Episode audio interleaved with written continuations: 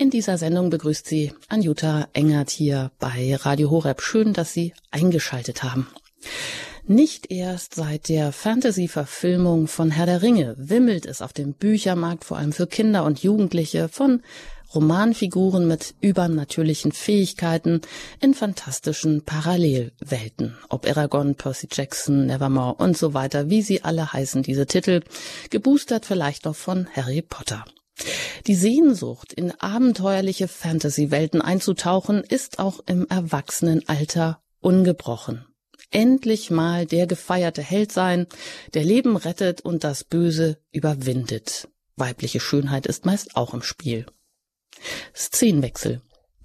Wer aber sein Leben mit Hilfe der übernatürlichen Heilsangebote des christlichen Glaubens gestaltet, der ist doch nicht ganz bei Trost, so unsere rational aufgeklärte Denke.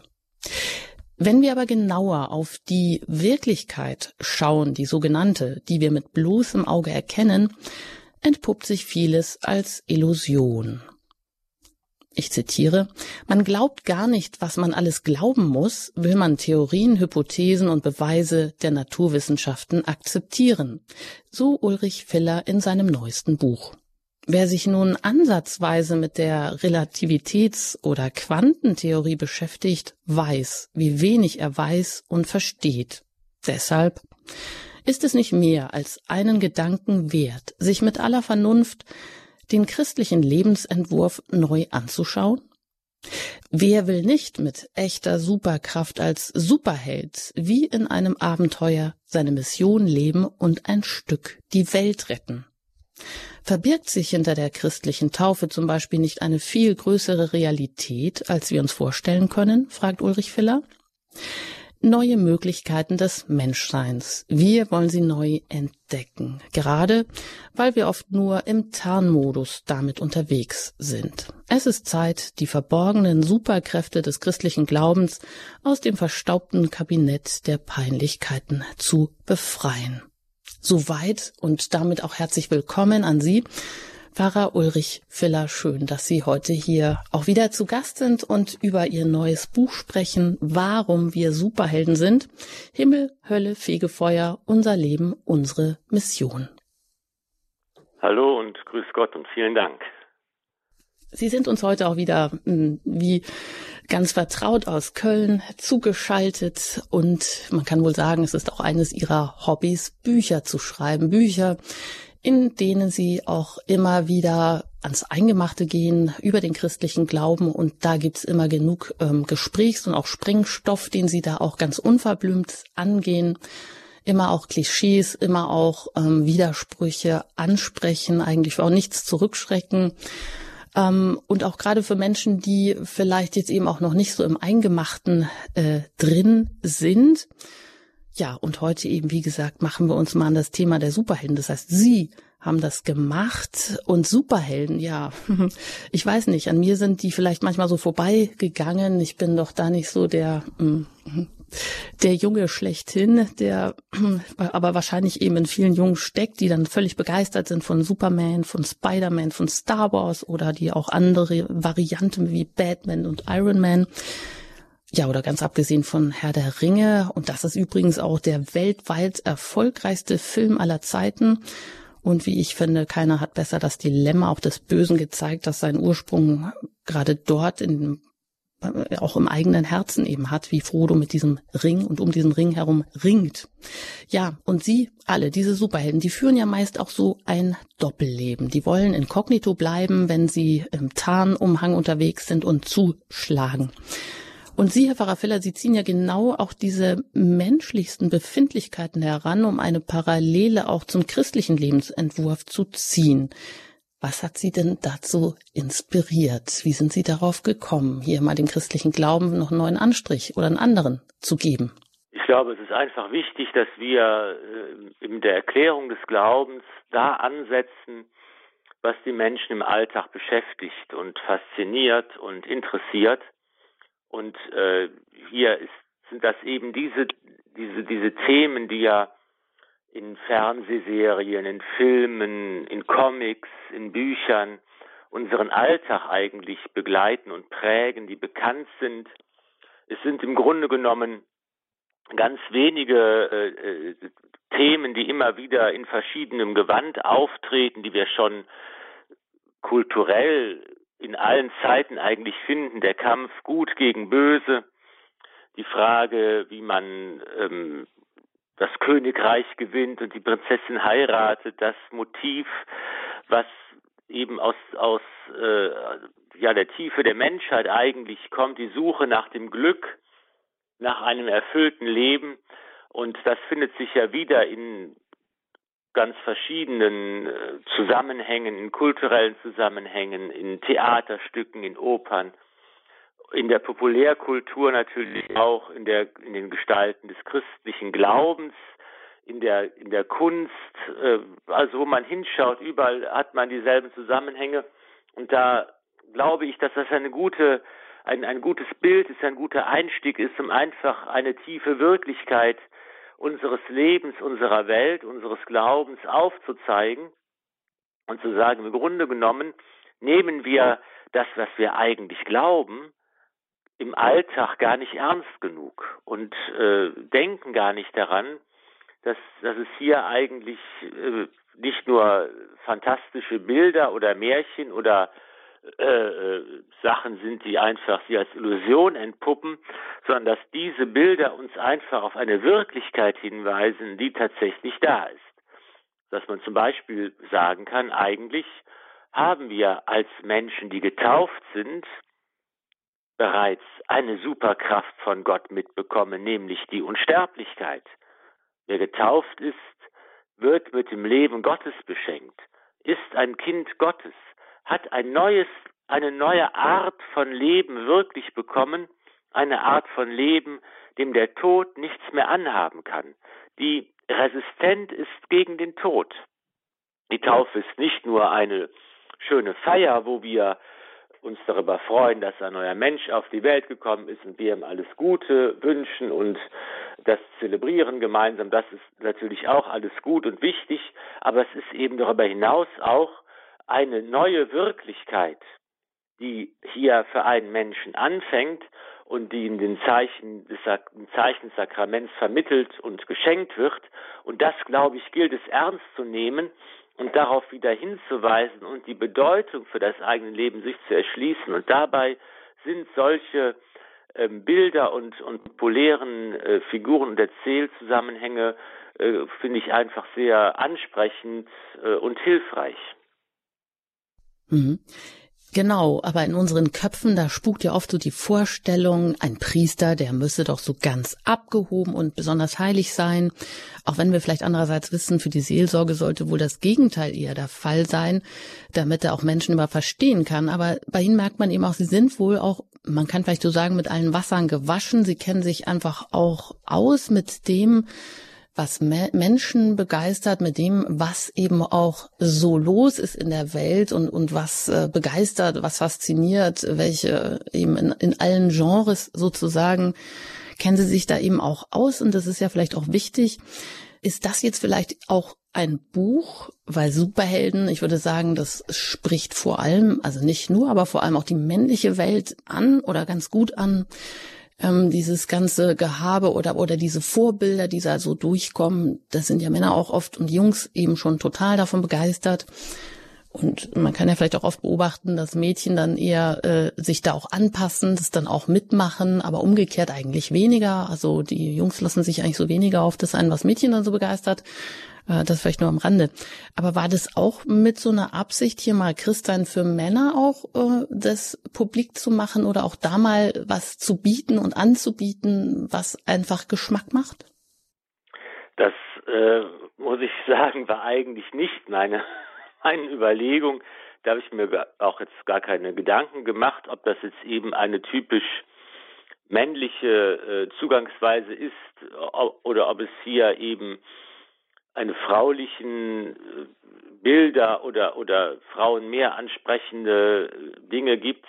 Ich weiß auch gar nicht, ob das, äh, ob das wirklich so ist, dass tatsächlich jetzt nur Jungs auf Superhelden stehen oder auf Herr der Ringe oder auf solche fantastischen äh, Geschichten. Äh, ich glaube einfach, es, dass das für mich waren eigentlich ähm, so, so zwei Dinge wichtig. Das, das eine war die, die Erkenntnis, die immer mehr sich ausgebreitet hat in mir, dass es, es geht ja eigentlich um Himmel, Hölle und Fegefeuer. Also um, um drei Begriffe, die jetzt erstmal sehr antiquiert klingen und, und irgendwie, man denkt so, ach ja, die kommen auch aus der katholischen Mottenkiste irgendwo hervor, irgendwelche Sachen, die die Menschen früher Angst machen sollten, die, Drohung mit der Hölle und die Qualen des Fegefeuers. Und da hat man sofort solche Bilder im Kopf, wie sie aus alten Gemälden uns anspringen mit kleinen Teufeln, den Dreizack in der Hand, die die armen Seelen in einem großen Kessel mit siedendem Wasser oder Öl irgendwie äh, quälen wolle. Und ähm, das ist das Erste. Also, was ist eigentlich die ähm, der bleibende Gehalt von, von solchen Begriffen? Kann man die heute noch verwenden? Sagen die den Menschen noch etwas? Und was be beschreiben sie eigentlich? Und was ist das für eine Wirklichkeit, die dahinter steckt? Was, wie sieht unser Leben nach dem Tod eigentlich aus? Was können wir darüber sagen? Was glauben wir davon? Das ist, sagen wir mal, das, äh, die, der Ausgangspunkt. Und dann ist die Erkenntnis, und das, was, was ich total wichtig finde, dass eben das ganz viel mit der Frage zu tun hat, wie sieht eigentlich mein Leben vor dem Tod aus? Mein Leben hier und jetzt? Man könnte ja meinen, das sind zwei völlig verschiedene Paar Schuhe. Einmal die Frage, wie geht es mir heute? Was soll ich tun? Wie soll ich leben? Wie werde ich glücklich? Was ist mein Ziel für mein Leben? Und dann kommt die zweite Frage, was passiert eigentlich, wenn ich sterbe? Und das könnte man meinen, wäre etwas ganz anderes. Und viele stellen sich ja vor, dass Dinge passieren, wie man sie von solchen Nahtoderfahrungen kennt, dass die Menschen dann denken, ach, dann gehe ich auf so ein Licht zu oder ich habe so ein ganz tiefes Gefühl des Friedens und irgendwie des Glücks und dass solche Vorstellungen geistern ja in unseren Köpfen herum und ihnen ist halt gemeinsam, dass sie nicht viel zu tun haben mit meinem alltäglichen Leben, mit meinen alltäglichen Sorgen und Problemen und Nöten hier und jetzt, und ich denke, das ist einfach falsch, sondern wenn wir uns mit dem christlichen Glauben beschäftigen, mit der christlichen Hoffnung beschäftigen, mit der Bibel beschäftigen und uns die Frage stellen, was glauben wir denn? Was sagt uns Gott über das, was nach dem Tod geschieht, was unser Leben nach dem Tod angeht? Dann kommen wir dazu, dass es ganz viel darum geht, wie mein Leben eigentlich jetzt und hier beschaffen ist. Und das ist ja mein Ansatzpunkt, da beginne ich, und das ist eigentlich für jeden interessant, nämlich die Frage, ja, was, was heißt eigentlich ein Mensch zu sein? Was heißt menschlich zu leben? Was sind die Voraussetzungen meines Lebens? Was, wie sieht meine Freiheit aus? Wo habe ich sie? Und wo stößt sie an ihre Grenzen? Was sind die Bedingungen meines Lebens auf dieser Welt und in dieser Zeit? Was ist eigentlich das, was ich für wichtig halte für mein Leben und was ja für jedes menschliche Leben irgendwie von Bedeutung ist. Das ist also ein ganz allgemeiner, grundlegender Ansatzpunkt. Und ähm, das ist erstmal spannend, glaube ich, zu wissen, dass die Frage, was passiert nach dem Tod, ganz, ganz viel zu tun mit der Frage, wie sieht mein Leben hier und jetzt aus? Und dann sind eben dieses, diese Metapher, dieses Bild der, der Superhelden ist eben ein, ein guter Einstieg, um eben zu erkennen, dass die Wirklichkeit, die mich umgibt, die Wirklichkeit unseres Universums, die Wirklichkeit dieser Erde, die Wirklichkeit der Natur und ihrer Gesetze, die wir versuchen zu erkennen und zu durchschauen, viel, viel größer ist, als wir denken. Das gilt auch für die Wirklichkeit unseres Glaubens, die ja auch mit unserem Leben hier und jetzt bereits verbunden ist. Und diese Wirklichkeit und diese ganz alltäglichen Probleme, die buchstabieren Sie ja auch erstmal durch. Wer bin ich? Wie ist die Welt? Was ist eigentlich um mich herum?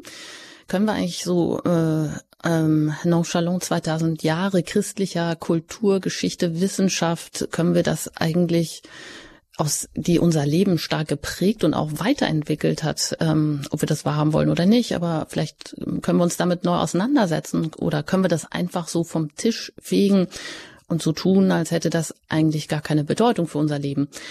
Und Sie sagen ja dann auch, ich zitiere Sie, wir glauben das, was wir sehen können und wir vertrauen den Naturwissenschaften und der Technik, die unseren Alltag beherrscht, aber eben so lange das WLAN funktioniert. Ja, und dann fragen Sie, kann der christliche Glaube, der unsere alltägliche Welt mit seinen Bildern wie eine Hintergrundstrahlung unmerklich durchdringt, jetzt und hier für mich und mein Leben hilfreich sein? Ist die Rede von Himmel, Hölle und Fegefeuer irgendwie sinnvoll? Und ist sie heute überhaupt noch relevant? Wird mich die Beschäftigung mit diesem Thema zufriedener, glücklicher, erfüllter machen? Das sind Fragen, die möchten wir uns hier auch gleich stellen. Nach der Musik geht es hier weiter mit Ulrich Filler und den Superhelden und der Frage nach Himmel, Hölle, Fegefeuer, nach unserem Leben und unserer Mission.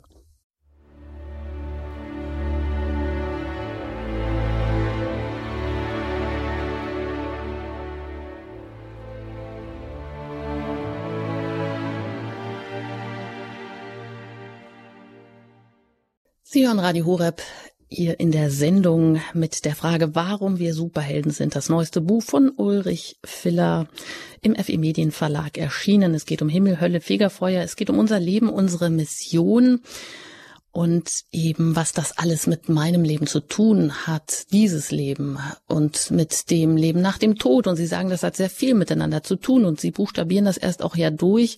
Was ist eigentlich alles um uns herum? Wie bin ich und wie ist die Welt um mich herum aufgestellt? Zeit, Fortschritt, Gemeinschaft, Beziehungen, Leib und Geist. All das thematisieren Sie und fragen dann, ja, was ist eigentlich wichtig im Leben? Man braucht doch dringend ein Ziel. Ein Leben ohne Ziel, das führt in die Depression. Und dieses Streben nach Glück, nach Zufriedenheit, nach Freiheit, auch nach sinnvoller Tätigkeit, das ist irgendwie so in uns Menschen verankert. Von Natur aus könnte man sagen. Und die Frage ist jetzt, wo, ähm, wo kann man denn dieses Scharnier ansetzen? Oder vielleicht nehmen Sie da so ein Beispiel heraus, dass ähm, uns auch deutlich wird, warum manches auch wirklich dann auf das Übernatürliche verweist und nur mit der Frage nach der Religion und nach einem Höheren dann auch zu beantworten ist. Ja, ich glaube, es ist, das ist eben die wichtige grundlegende Frage. Was ist das Ziel meines Lebens? Was will ich? Und diese Frage muss, müssen wir alle uns stellen. Und da kann man mit jedem auch drüber sprechen. Es ist ja erstmal keine fromme Frage oder es geht erstmal äh, scheinbar keine fromme Frage oder keine religiöse Frage, sondern eine Frage, die eigentlich für jeden Menschen von höchster Bedeutung ist. Was willst du erreichen? Wie sieht dein, das Ziel deines Lebens aus? Was macht dein Leben glücklich und erfüllt und groß und weit? Und, und was ist das, was sind die Ziele deines Lebens? Das ist erstmal, das ist spannend, darüber zu, zu diskutieren und darüber nachzudenken. Und es ist eine Herausforderung, auch das zu formulieren für sich selbst. Es ist gar nicht so einfach, äh, äh, zu wissen, was man eigentlich will und, und, und was einen glücklich macht und darüber nachzudenken. Da gibt es ja auch eben viele Beispiele aus, äh, aus unserem Leben, aus, aus der Kultur, aus Filmen, aus, Musi aus, aus Musikstücken und so weiter, die eben alle solche Lebensziele beschreiben und, und die Frage stellen, was macht mich eigentlich glücklich und komplett und, und uns erfüllt, das ist schon eine, eine wichtige Frage, die, bei, bei der man einfach einsteigen kann, bei der eben auch, glaube ich, dass die, die Glaubensverkündigung und das Apostolat und die Evangelisierung anfangen muss, bei Menschen. Jeder Mensch ist am meisten an sich selbst interessiert. Das ist einfach so. Jeder sagt, ich selbst bin doch der wichtigste Mensch auf dieser Welt. Und äh, deshalb ist es einfach ein guter Anfang, sich einmal diese Frage zu stellen und mal ernsthaft darüber nachzudenken, was will ich eigentlich? Ist es eben, was weiß ich, das, das viel Geld zu verdienen? Ist es Sicherheit zu haben, eine Familie zu haben, was auch immer? Das ist ja immer toll, dass diese Shell-Jugendstudie die alle paar Jahre äh, das Befinden der Jugendlichen in Deutschland äh, erkundet und erfragt, auch zu dem Ergebnis kommt, dass auch gerade die jungen Generationen immer diese klassischen Ziele auch haben, ne? Familie, Kinder, Freundschaft, Liebe, stabile Beziehungen, dass, dass all das für unser Leben einfach wichtig ist. Und wenn man einen solchen guten Einstieg hat, der einfach wichtig ist, weil er, weil er, weil er für jeden relevant ist, dann kommt man zu der zweiten Frage, bei der man einfach einsteigen kann. Und die drängt sich natürlich auch automatisch für jeden Menschen auf. Und das ist die Frage, warum ist denn unser Leben so beschaffen und warum ist es so schwer, diese Ziele auch zu erreichen? Warum ist unser Leben an solche Bedingungen geknüpft? Warum ist es in dieser Zeit, in ihrem Werden und Vergehen? Warum ist es begrenzt? Warum gibt es den Tod? Warum muss mancher leiden oder ich selbst? Warum hat es diese ganzen Bedingungen Einschränkungen und warum ist der Zustand meines Lebens und dieser Welt so, wie er halt ist? Diese Frage ist natürlich, die liegt dann auf der Hand und drängt sich auf. Es ist eine wichtige und ja bis heute auch für die, für die alle theologischen Diskussionen leitende Frage. Ne? Wieso kann ein guter Gott das zulassen, dass die Welt in einem solchen Zustand ist? Und dann kommt man eben darauf, und das ist ja auch eine, äh, eine, eine ganz wichtige Perspektive für die Frage, was passiert eigentlich, wenn ich mal sterbe? Was sind Himmel, Hölle, Fegefeuer? Was ist die Ewigkeit? Und das ist die Perspektive. Was war eigentlich am Anfang? Was sagt die Bibel? Was sagt der christliche Glaube?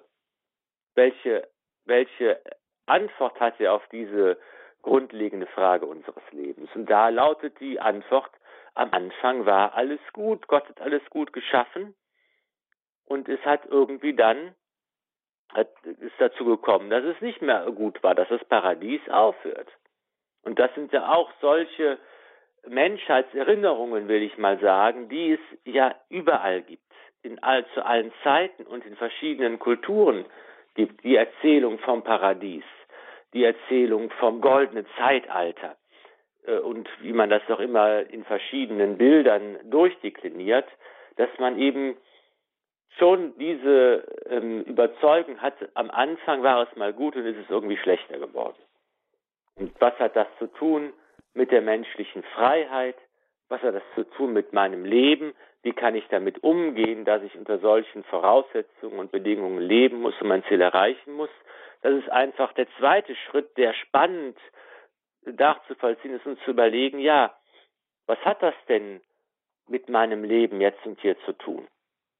Und dann hat man hier in der Botschaft des christlichen Glaubens eine große Deutungshilfe, eine große Erklärung, die den Anspruch hat, ein Gesamtbild zu entwerfen, wo ich mich wiederfinden kann und wo ich Antworten bekomme auf ganz grundlegende und fundamentale Fragen meines Lebens. Sind diese Antworten immer alle erschöpfend? Bestimmt nicht. Kann ich diese Antworten alle immer gut verstehen? Auch nicht. Werden alle meine Fragen beantwortet? Ganz sicher nicht. Aber es ist einfach ein überzeugendes und großartiges Angebot, das uns gemacht wird. Und ich denke, es lohnt auf jeden Fall, sich dieses dieses, diesen Erklärungs- und Deutungszusammenhang anzuschauen, der vom Paradies bis in die Ewigkeit reicht und der mir und meinem Leben und meinen Fragen einen Platz zuweist und noch viel wichtiger, der mir auch eine konkrete Möglichkeit gibt, hier und jetzt mein Leben zu gestalten und meine Ziele zu erreichen und auf diese Weise glücklich zu werden. Und das, glaube ich, ist ja das, was jeder von uns wichtig und gut findet. Hm. Und da, ähm, ja, da kommen wir eben auch auf diese ähm, eingemachten Dinge zu sprechen, wie das Dogma von der Erbsünde. Sie ähm, schildern das, ja, was oder fragen, was ist denn da am Anfang schiefgegangen? Ähm, soll denn so eine verbotene Frucht jetzt der Grund für diese fortdauernde Urkatastrophe sein, die bis heute eben auch anhält und die jeden Menschen auch seiner ursprünglichen, sag ich mal, Fähigkeiten beraubt? Eben und auch noch den Tod mit sich bringt. Aber wie Sie sagen, das sind ja hier große Deutungshilfen, aber manche bleiben schon da stecken und sagen, ja, kann ja gar nicht sein. Evolutionstheorie und Schöpfungsbericht, ist das denn nicht ein Widerspruch? Wie muss ich denn nun die Bibel lesen und verstehen, dass Glaube und Vernunft, wie es ja immer heißt, eben kein Widerspruch sind, dass die Naturwissenschaften, wie Sie sagen, die unsere Welt entschlüsseln und die Kirche, der man oft vorwirft, äh, die würde ja die freie Entfaltung der Wissenschaft Wissenschaft verhindern, obwohl in der Geschichte auch das Gegenteil der Fall war. Ja, sind das nun Widersprüche, Relativitäts- und Quantentheorie als Beispiele, die Sie dann ja auch nennen? Haben nun diese Wissenschaften unseren Glauben längst widerlegt oder nein, haben sie das nicht? Müssen wir das richtig lesen und verstehen, damit wir eben auch diese Urkatastrophe verstehen und damit vielleicht aber auch eine große Deutungshilfe haben, warum vieles so ist, wie es ist und da nicht immer hängen bleiben müssen?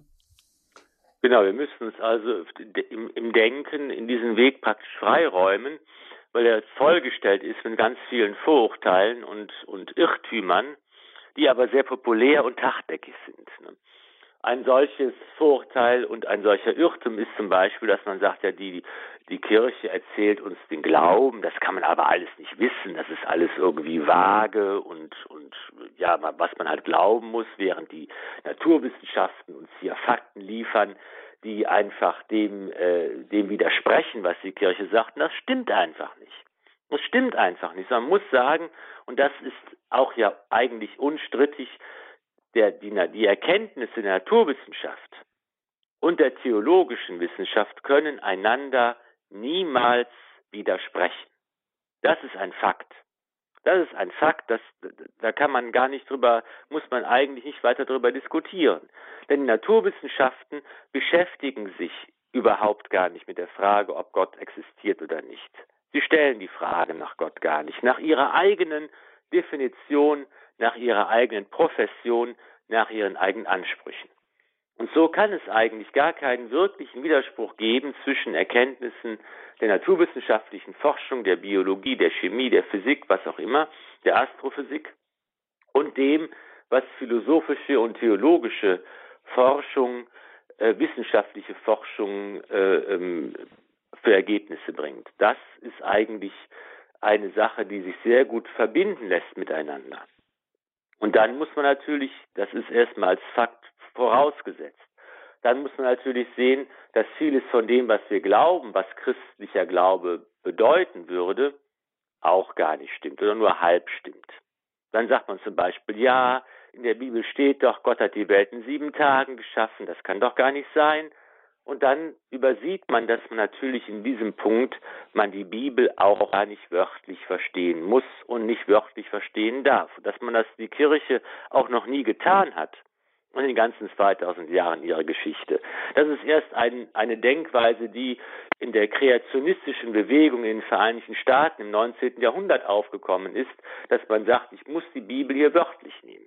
Sondern wir müssen die Bibel so verstehen, wie die Kirche die Bibel versteht. In der Gemeinschaft der Kirche ist die Bibel in ihrem jetzigen Umfang festgelegt worden. In ihrer Gemeinschaft ist das Neue Testament entstanden und geschrieben worden. Es ist die Gemeinschaft, die von Anfang an die Bibel erklärt hat, denn die Bibel ist nicht selbsterklärend.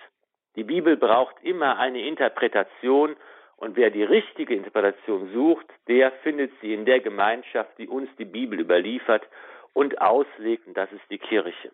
Also kann ich hier eben sagen, dass natürlich die Rede von den sieben Tagen der Schöpfung durchaus eine bildliche Redeweise ist und dass die Worte sieben Tage eben nicht unbedingt sieben mal 24 Stunden meinen, sondern auch größere Zeiträume umfassen können. Das war aber den Christen zu allen Zeiten eigentlich auch völlig klar.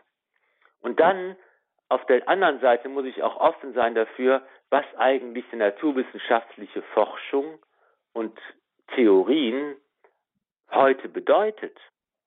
Und da denke ich ganz persönlich, dass wir einfach und, und ich selbst auch oft noch dieses Weltbild vor Einstein im Kopf haben ja, und denken, wir sind eigentlich so äh, Jünger Newtons und sagen, ja, wir leben in einer äh, Welt, die, die festgelegt ist, äh, wo Zeit und, und Raum äh, konstante Größen sind.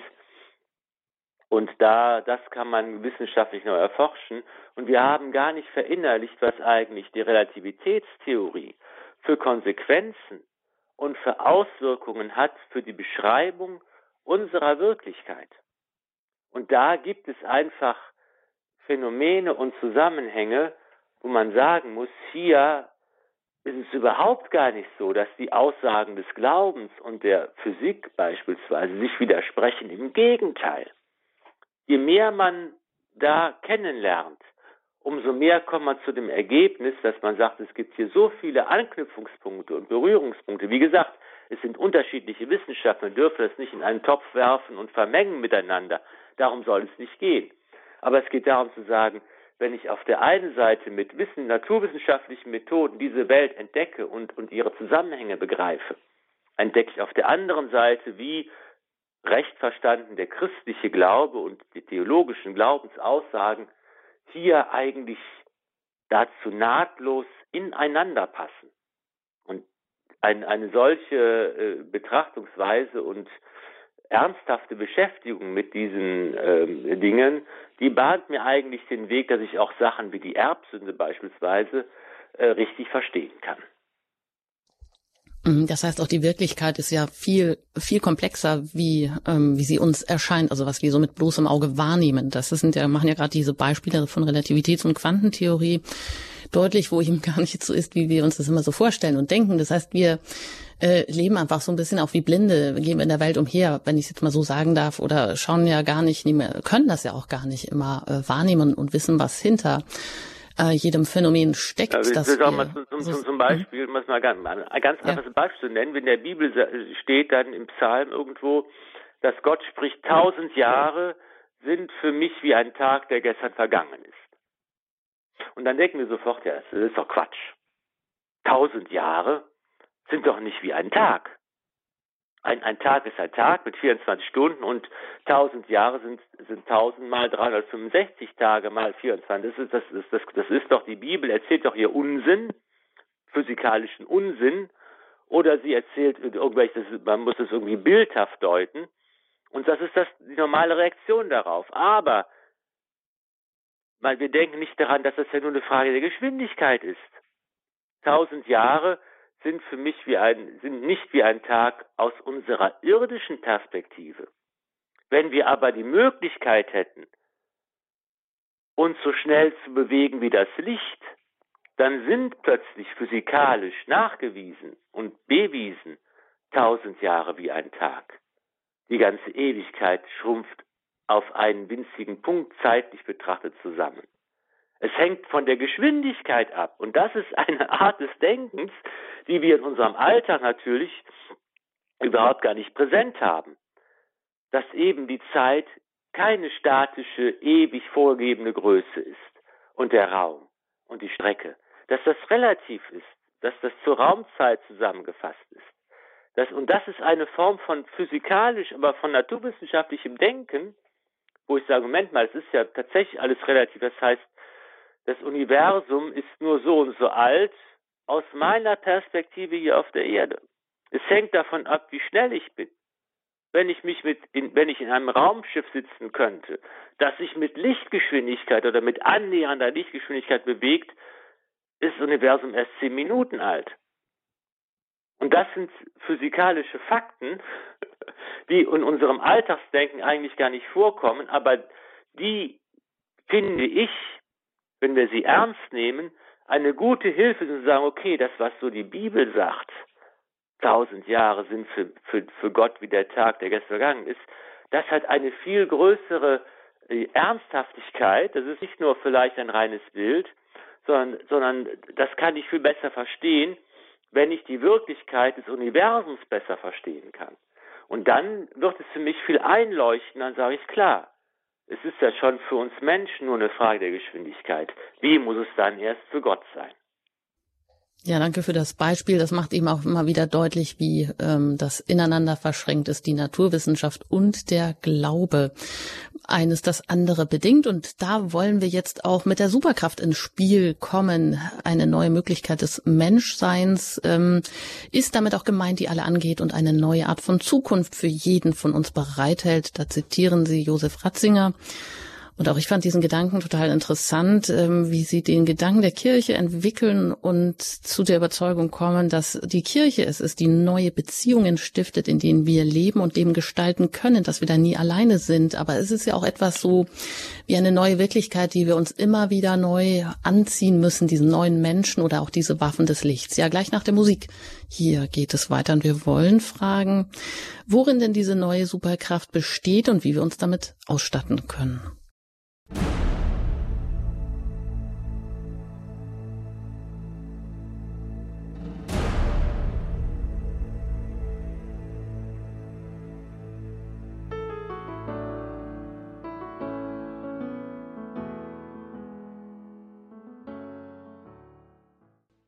Warum wir Superhelden sind, darüber sprechen wir hier in dieser Sendung bei Radio Horeb. Das ist auch der Titel des neuesten Buches von Pfarrer Ulrich Filler aus Köln.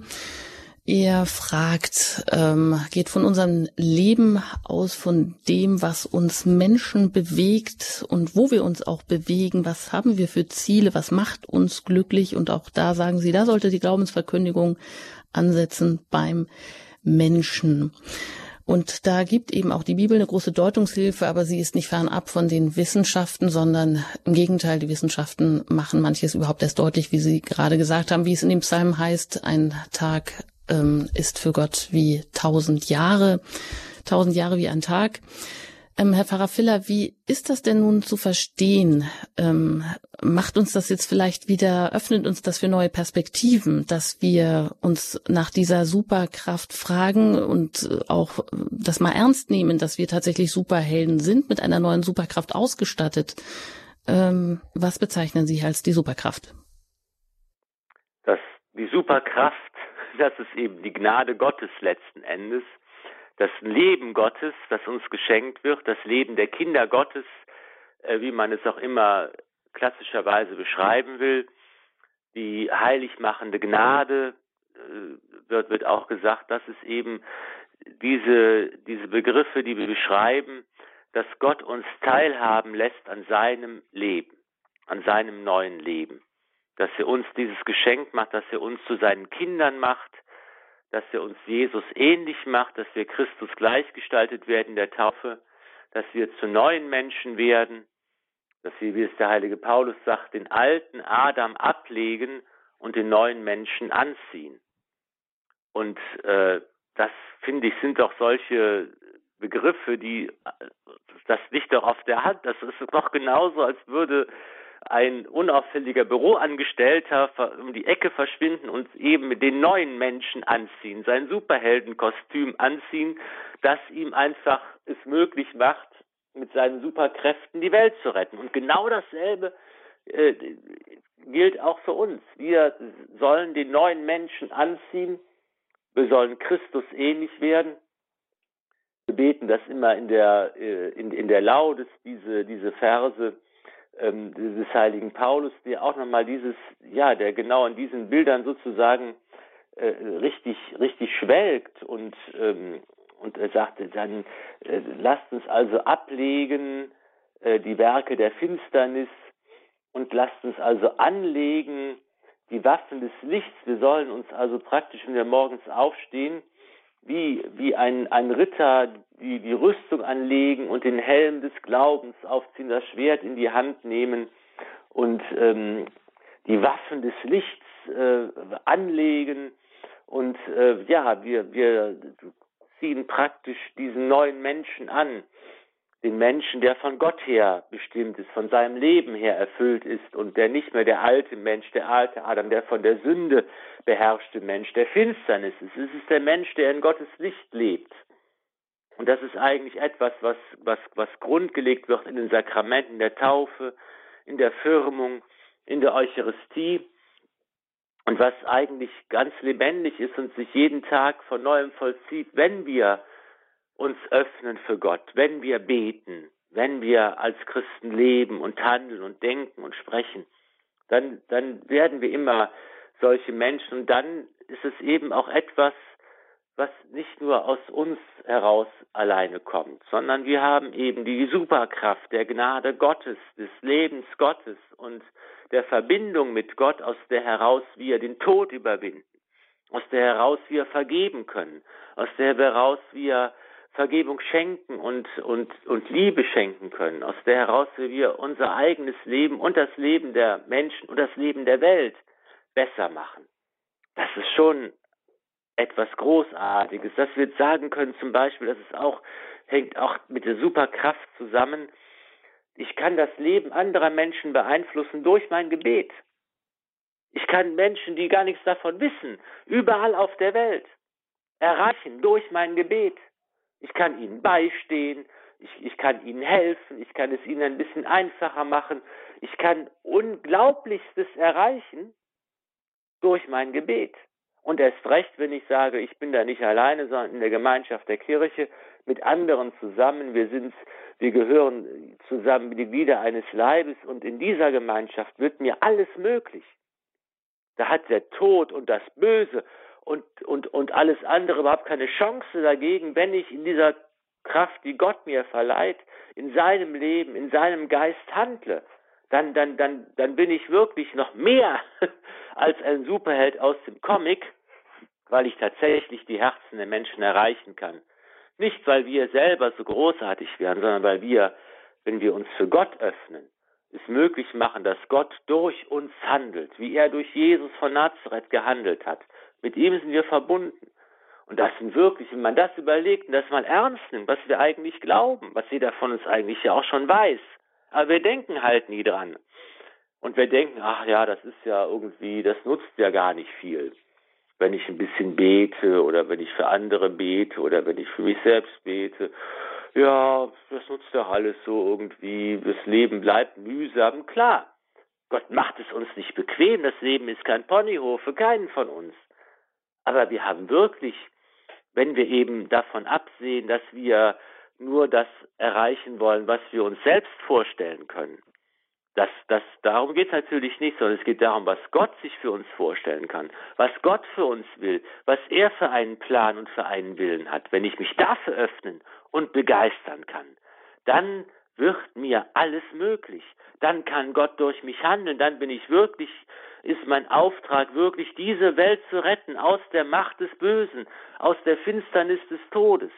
Dafür sind wir hier. Dann geht es nicht nur um mich und um mein Geschick und um mein Leben und meine Ewigkeit, dann geht es wirklich um die ganze Welt. Und ich bin stellvertretend für alle anderen da, die das selbst nicht können und nicht erkannt haben oder nicht wollen. Das ist eine große Verantwortung. Dabei ist eben auch eine ungeahnte, wunderbare faszinierende, spannende, abenteuerliche Welt, die ich da betreten kann. Das ist wirklich, äh, glaube ich, so, dass es sich lohnt, solch, zu solchen Bildern zu greifen und deutlich zu machen, was wir als Getaufte und als Schwestern und Brüder Jesu Christi und als Kinder Gottes wirklich für eine, für eine Macht in der Hand halten, für eine mhm. Möglichkeit haben. Und das zu nutzen, darauf kommt es eigentlich jeden Tag an. Darauf kommt es jeden Tag an, jeden Tag wie ein neues Leben zu beginnen. Da zitieren Sie Edith Stein und am besten die Vergangenheit in Gottes Hände legen und da nicht ständig dran äh, hängen und kleben zu bleiben, darüber zu jammern, was alles Schlechtes war. Und dennoch ist es ja irgendwie mit uns Menschen immer so, dass wir, ich glaube, ja, wie so ein Lebkuchen. Wir müssen jeden Tag neu irgendwie uns mit Schokolade überziehen. Nein, also ich meine, das war jetzt, also mit dieser neuen Wirklichkeit eigentlich, äh, mit dieser schönen Wirklichkeit, die müssen wir uns doch jeden Tag wieder neu bewusst machen.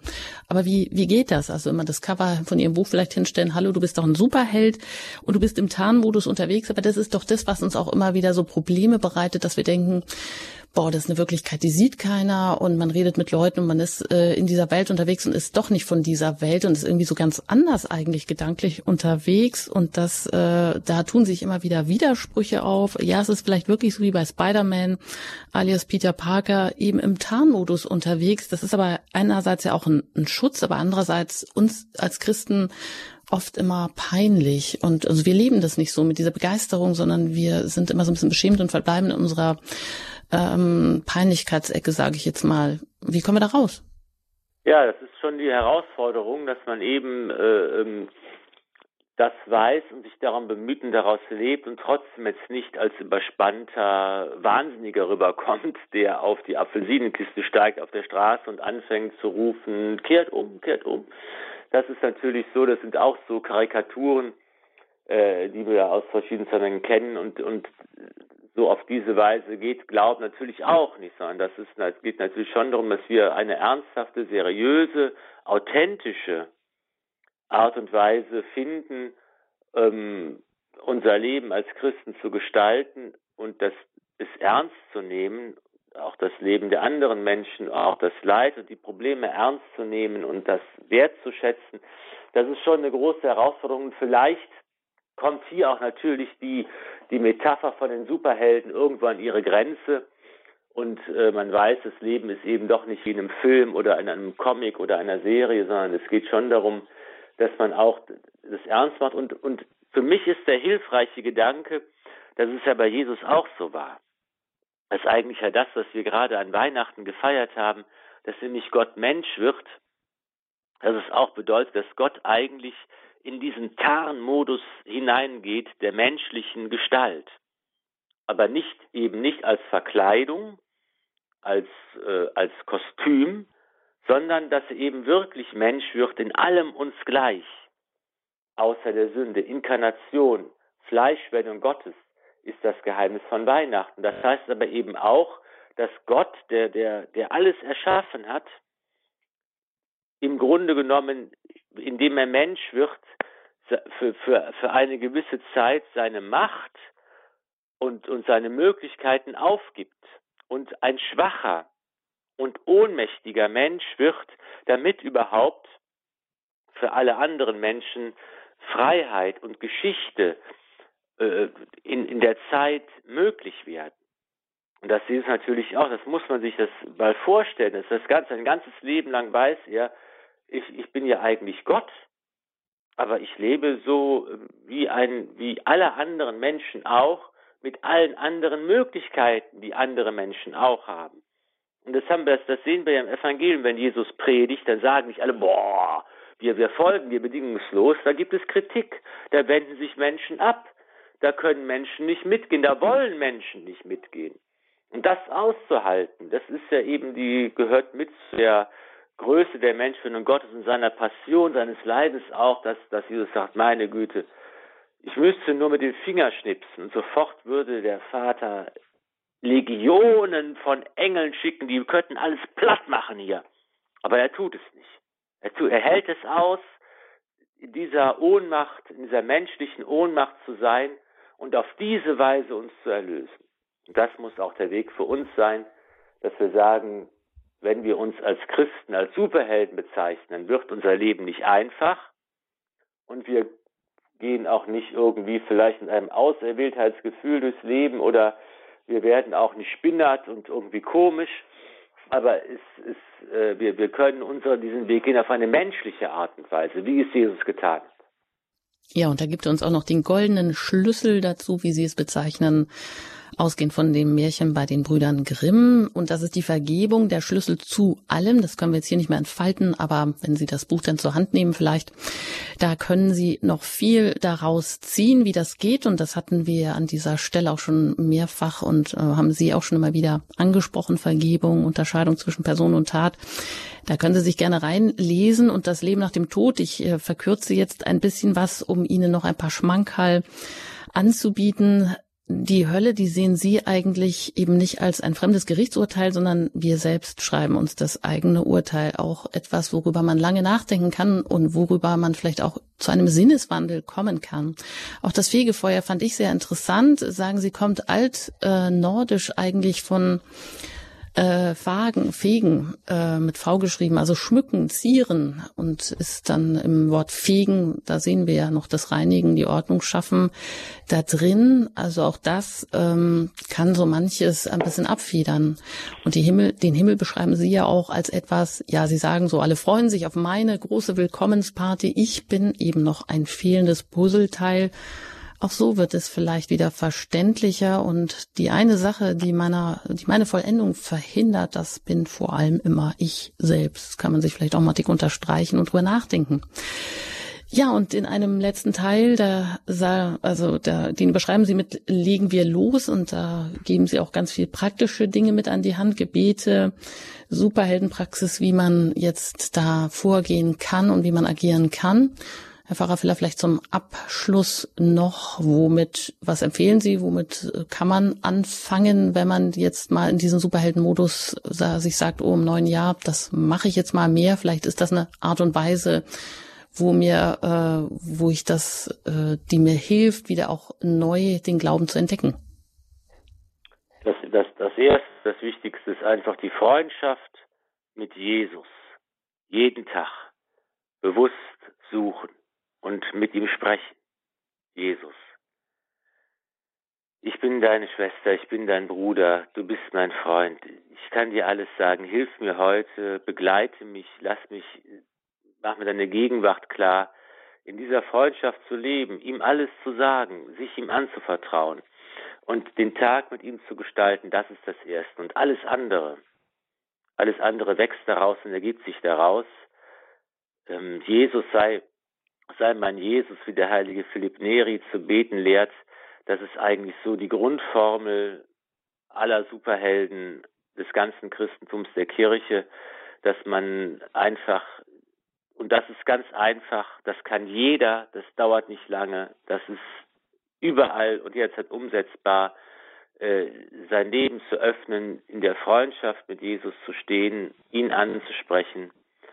Jesus sei mein Jesus, das ist so das, der, der, der, erste und der kleinste und universale Schritt.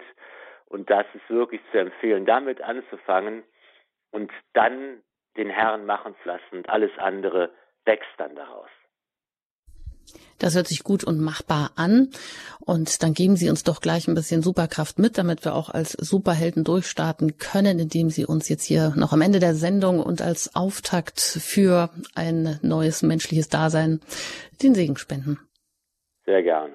Das mache ich mit dem Rezept eines anderen großen Superhelden der Kirche des heiligen Nikolaus von Flühe, der betet, mein Herr und mein Gott, nimm alles von mir, was mich hindert zu dir. Mein Herr und mein Gott, gib alles mir, was mich fördert zu dir. Mein Herr und mein Gott, nimm mich mir und gib mich ganz zu eigen dir. Es segne euch der allmächtige und gütige Gott, der Vater und der Sohn und der Heilige Geist. Amen. Gelobt sei Jesus Christus in Ewigkeit. Amen. Amen. Vielen Dank, Herr Pfarrer Filler, dass Sie heute hier zu Gast waren, über Ihr neues Buch gesprochen haben, warum wir Superhelden sind. Himmel, Hölle, Fegefeuer, unser Leben, unsere Mission. 295 Seiten hat das Buch und ist im FE Medienverlag erschienen. Und da können Sie es erwerben und genau nochmal alles nachlesen und gucken, wie Sie damit vielleicht auch gut durchs Jahr kommen. Vielen Dank an Sie. Alles Gute Ihnen. Bis zum nächsten Mal, Herr Pfarrer Filler. Sehr gerne. Alles Gute. Tschüss. Ja, und Sie können das natürlich auch alles noch einmal nachhören bei uns bei Radio Horeb in der Mediathek. Dort können Sie sich die Podcasts zu diesen und den vergangenen Sendungen herunterladen und anhören. Und da finden Sie auch weitere Informationen im Tagesprogramm zu dieser Sendung und auch nochmal Titel, wenn Sie die suchen und überhaupt auch alle weiteren Informationen über den Hörerservice den erreichen Sie auch telefonisch unter der 08328 921 110. Vielleicht haben Sie Lust bekommen, vielleicht mögen Sie auch ehrenamtlich mitarbeiten. Dann sind Sie herzlich willkommen. Und an dieser Stelle auch ein herzliches Dankeschön an Sie, an Ihr Interesse, die Sie zugehört haben, für Ihre Gebete und für Ihre Spenden, mit denen Sie überhaupt auch erst diese Sendungen hier möglich machen. Ein herzliches Dankeschön an Sie und ich verabschiede mich an dieser Stelle. Ich bin Anjuta Engert und wünsche Ihnen einen gesegneten Tag.